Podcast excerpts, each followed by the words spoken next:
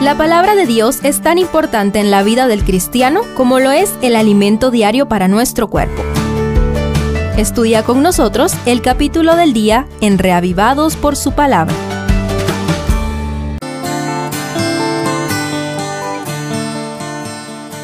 Hechos 14 continúa con el avance del Evangelio entre los gentiles en el primer viaje misionero de Pablo, desde Iconio, donde nos dejó el capítulo anterior.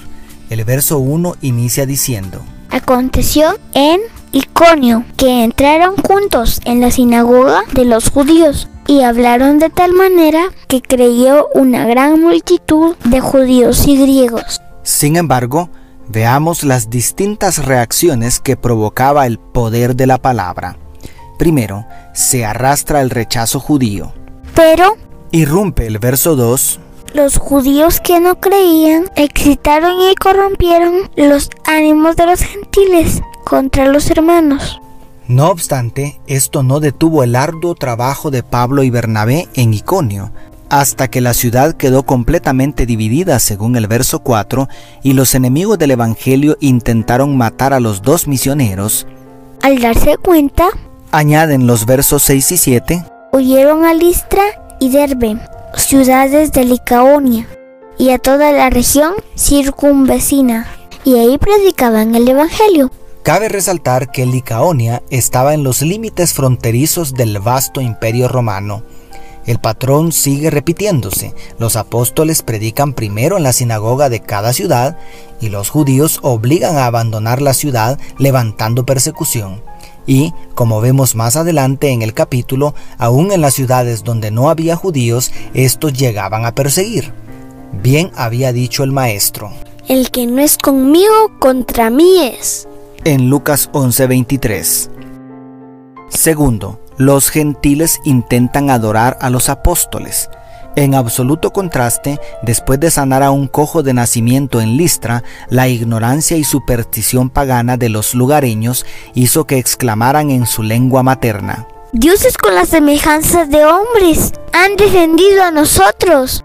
Según el verso 11.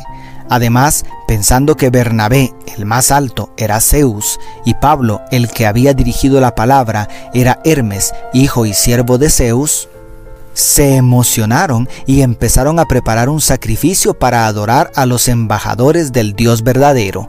¿Qué hubieras hecho tú en los zapatos de Pablo y Bernabé? Los apóstoles rasgaron sus ropas y alzaron la voz para reprender con muchísimo tacto el terrible pecado que por ignorancia estaban a punto de cometer. De manera que, con suma dificultad, lograron impedir el sacrificio idólatra según los versos 14 al 18. Qué valiosas lecciones aprendemos aquí. Tercero, los judíos contagian su odio a los gentiles. Entonces vinieron unos judíos de Antioquía y de Iconio que persuadieron a la multitud, apedrearon a Pablo y lo arrastraron fuera de la ciudad pensando que estaba muerto. Declara el verso 19. El odio de los judíos viajó 150 kilómetros y unió a tres ciudades para silenciar a los mensajeros del Señor y, más asombroso aún, la multitud cambia de parecer en un instante por la influencia de quienes pretendían adorar al mismo Dios que los apóstoles.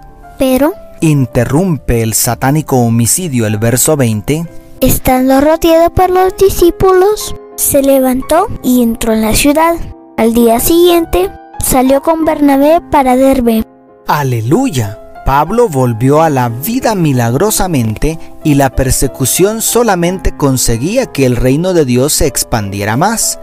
Y cuarto, la santa osadía de los apóstoles. Para cerrar con broche de oro el primer viaje misionero, el registro bíblico nos dice que los apóstoles tomaron el camino largo para regresar, pasando por las mismas ciudades donde habían plantado iglesias. Confirmando los ánimos de los discípulos, según el verso 22, y constituyendo ancianos en cada iglesia, según el 23, para consolidar la obra realizada hasta ese momento. ¿Cómo es posible que se atrevieran a volver a donde los habían intentado matar y que salieran ilesos? No olvidemos que el Espíritu Santo tenía el control de todo lo sucedido en la expansión del Evangelio hasta lo último de la tierra. ¿Estamos nosotros dispuestos a llevar el Evangelio a lugares peligrosos? ¿Seguimos confiando en el poder del Espíritu Santo como Pablo y Bernabé? Pidamos el valor necesario para completar la tarea. Dios te bendiga. ¿Tus amigos? La familia Sosa.